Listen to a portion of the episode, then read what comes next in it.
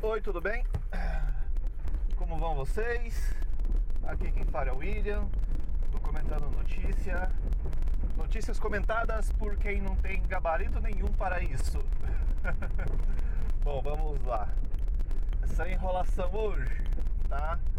É, antes de mais nada, preciso avisar que os tópicos estarão no, na descrição do podcast, tá? E se gostar e se não gostar também, é, sei lá, avalie de alguma forma e a gente precisa saber se estamos indo no caminho certo ou errado. Beleza? Valeu. Então vamos lá. Repercussão da vacina e as mudanças do Butantan e a obrigatoriedade do vacina. Eu vou englobar esses três assuntos no mesmo comentário, tá bom?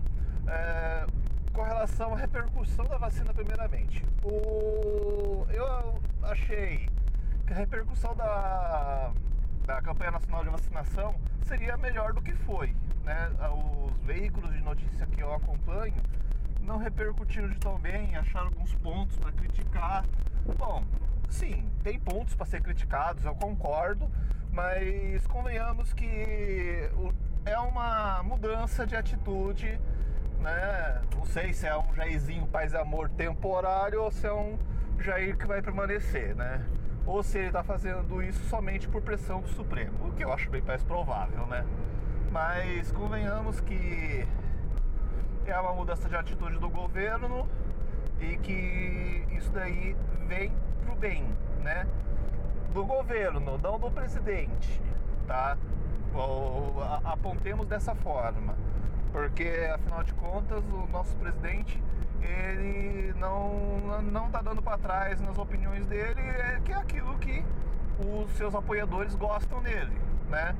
É, não sei o que tem de errado é, em querer em voltar atrás e mudar de opinião, mas fazer o que, né?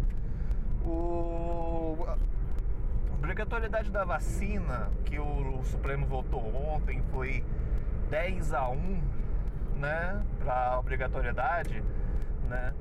O que acontece aí? Aí o presidente pega, fala na live dele que ele não vai obrigar ninguém, não vai impor nada a ninguém, né? O... Isso daí, obviamente, nas redes bolsonaristas é repercutido desta forma, como o Supremo está sendo autoritário e tudo mais.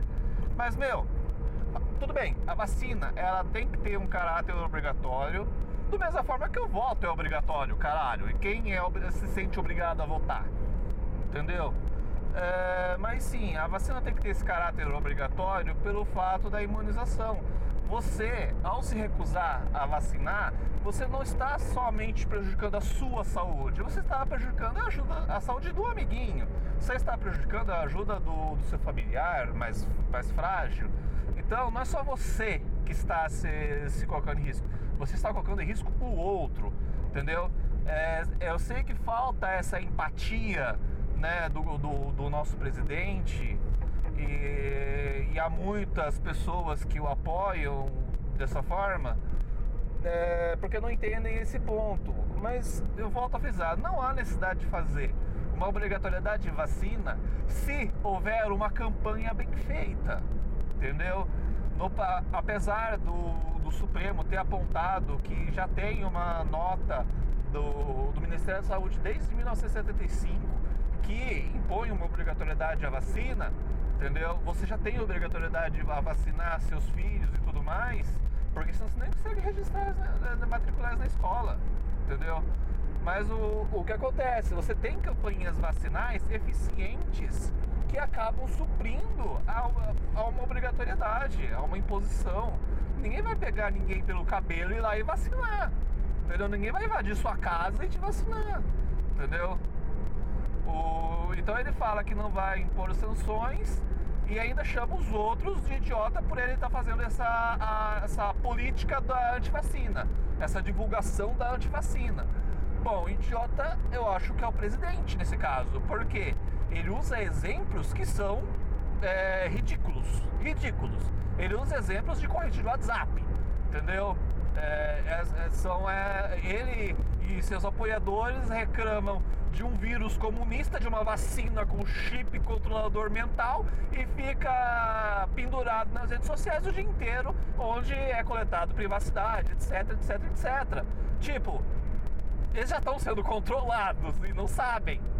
Tá? É boa, eles já estão sendo controlados e não sabem. Gostei, acho que vou usar esse, esse título para esse podcast. Uh, e vamos falar também sobre a mudança do Butantan. Seguinte, isso aí não vai repercutir tanto, obviamente, por causa da, de outros assuntos, mas achei interessante frisar aqui nesse comentário. O, o, o Butantan mudou novamente de posição, ele ia pedir uma, um registro efetivo definitivo para a Anvisa, mudou para pedir um registro emergencial. O que acontece?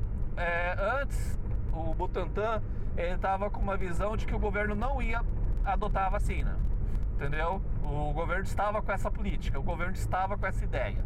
O governo mudou o discurso, mudou o discurso e trouxe e gente para conversar com o Butantan. Então, o Butantan vendo que tem uma vontade do governo, então ele pode pedir uma, uma mudança também de, de visão dele, a mudança de perspectiva. Ele viu que tem uma. Não, não vai ser politizado mais o tema e o tema vai progredir, então ele pode, ele vai pedir sim, eu até acho sensato. Ele poderia também pedir o definitivo. Vai, tem leis para isso, ele não precisa se, se, se submeter também a ter voltado atrás, mas ele bom, eu suponho que achou que da forma emergencial seria até mais rápido para estar tá antecipando a campanha vacinal, sendo que ele vai ter as doses. Eu preciso começar a falar mais devagar.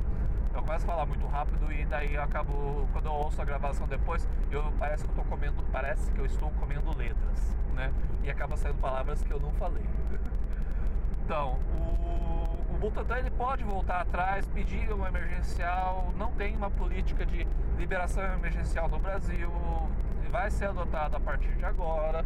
Então, isso daí é sensato e visando uma antecipação de uma campanha vacinal.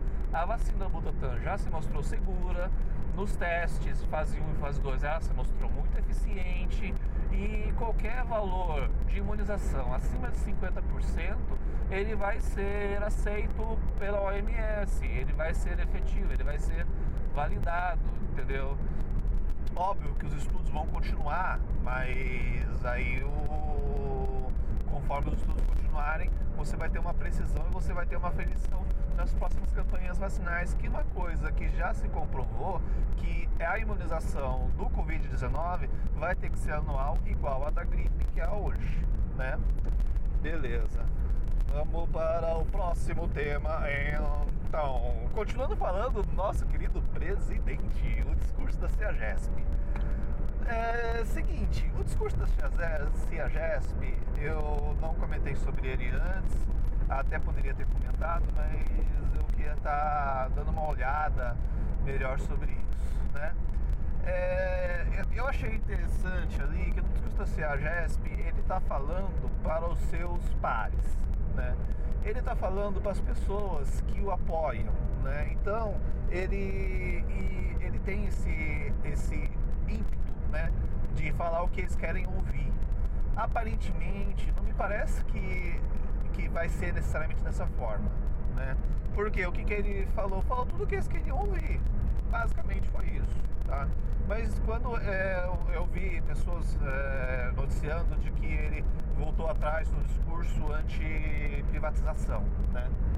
É, de certa forma, eu não diria que o discurso dele foi anti-privatização. Sim, ele pode acabar privatizando ali, sem problema nenhum ainda. Tá? Esse aí eu acho que é o ponto que, que o pessoal falou como se estivesse entrando em contradição.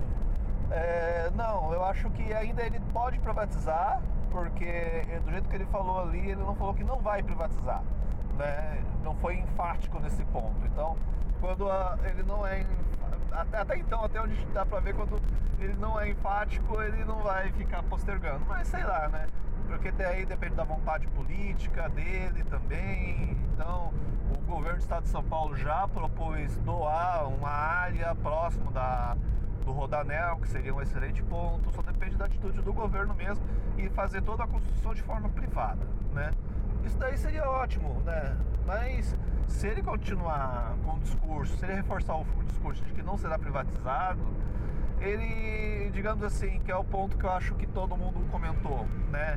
Ele reforça aquilo que estão falando dele, de que ele prometeu as coisas na campanha e não está cumprindo. Quando ele falou na campanha que é privatizar tudo que fosse possível, o CEAGESP está incluído. Mas até agora você não viu uma, nenhuma ganha, grande privatização do governo.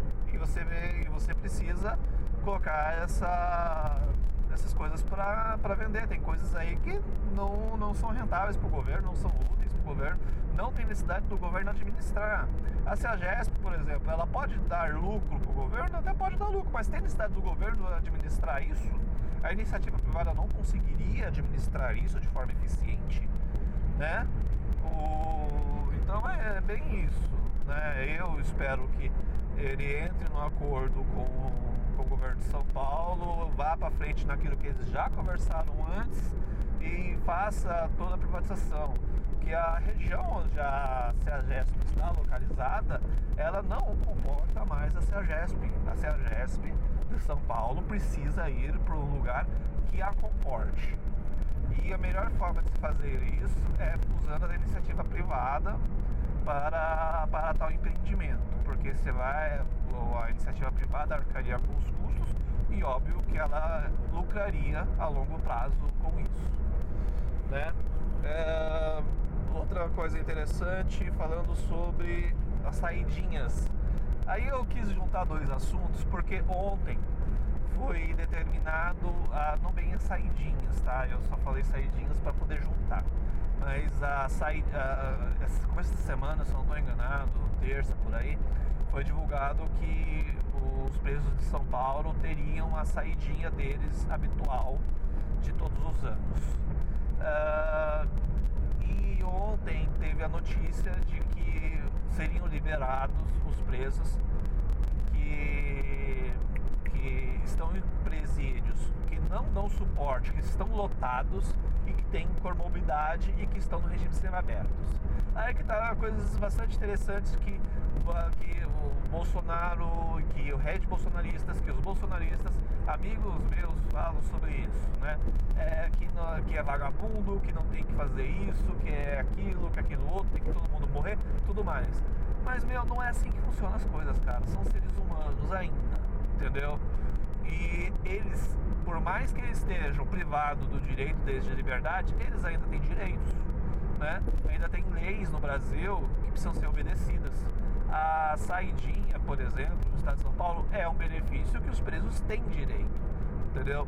O governo restringiu esse direito no pico da pandemia mas agora que a pandemia deu uma suavizada, ele pôde ver que pode ser liberado para fazer a saidinha governo do estado de São Paulo e não tem nenhum problema nisso porque é um direito do, do preso. Ele se comportou para tal, ele tem o mérito para isso, né? É, aí fala, ah, mas vários vão fugir, vão voltar a roubar. Sim, sim, claro que vão, por causa que, infelizmente, o nosso sistema prisional não recupera. Infelizmente. Isso daí é uma coisa para se discutir lá no Planalto, é uma coisa para discutir na Câmara dos Deputados, é uma coisa para se discutir na, na, nas câmaras dos deputados e senadores, etc. Para fazer isso funcionar de forma efetiva. Mas as, os presídios realmente não recuperam as pessoas no Brasil. Infelizmente, isso daí é ruim.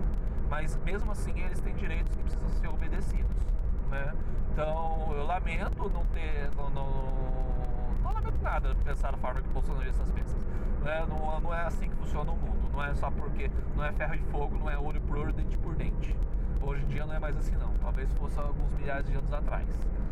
Né? E o acho que foi Lewandowski que, que aprovou essa medida de soltura dos presos de menor. Ah, ah, ah, engraçado que tipo assim, é, esse negócio do Lewandowski que ele liberou, as redes bolsonaristas distorcem isso e as pessoas que seguem essas pessoas compram essa distorção. Porque do jeito que é divulgado, eu ouvi pessoas falando que vai ser liberado todo mundo, que é um liberou geral. E não é assim.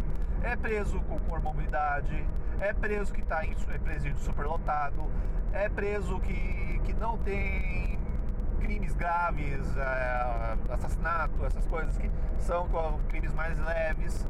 Então, e são presos que já estão tá no regime de aberto, então eles já estão saindo e voltando. Então são presos que têm que, que a grosso modo eles não têm o direito de ter essa liberdade provisória, né? Mas na atual conjuntura eles podem ter essa liberdade provisória para até aliviar a superlotação de alguns presídios. O Brasil é um do, dos países que tem o sistema carcerário mais lotado do mundo. Você precisa aliviar isso. Não, não tem condições de permanecer assim e você pode utilizar essas formas de, de dar uma aliviada nisso aí. A menor lotação dos presídios vai, vai auxiliar para que haja um menor círculo de, de vírus dentro dos presídios e as pessoas morram menos dentro do presídio. Entendeu? Mas óbvio que esses presos vão ter que ser monitorados, eles vão ter que ser cuidados de perto. Não sei se isso vai ser feito, o Brasil não tem essa, essa tradição de fazer esse tipo de, de acompanhamento de ex-detentos. Então, é, bom, fazer o quê? É, tá certo ainda, tá? Lamento para quem acha o contrário, mas é isso. Beleza? É, enchente em Búzios, cara. É, enchente em Búzios, não. Enchente foi em outro lugar, desculpa. Não sei nem se eu vou falar sobre enchente de lá. Mas em Búzios, o lockdown em Búzios.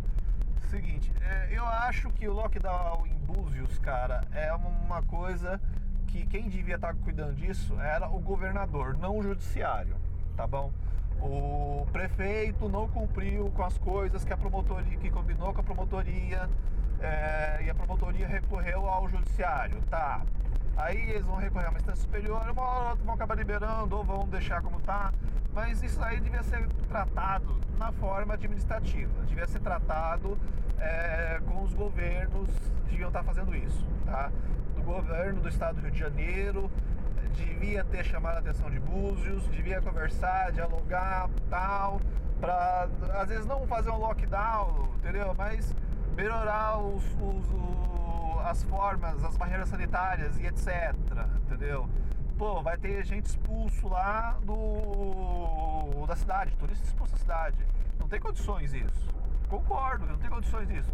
Mas é o que a justiça determinou, tem que ser obedecido, né?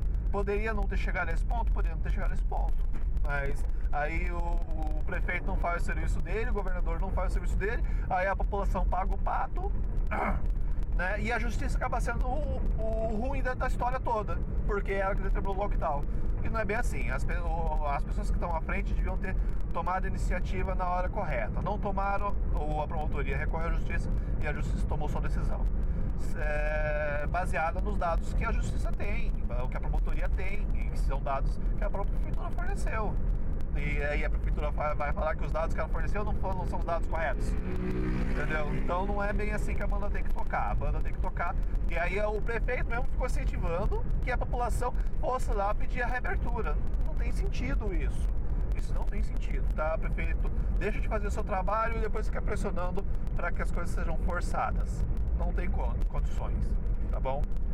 É, volta às aulas. Eu acho que a volta às aulas no Brasil é arriscado, tá? Eu tenho filha pequena que estuda e tudo mais.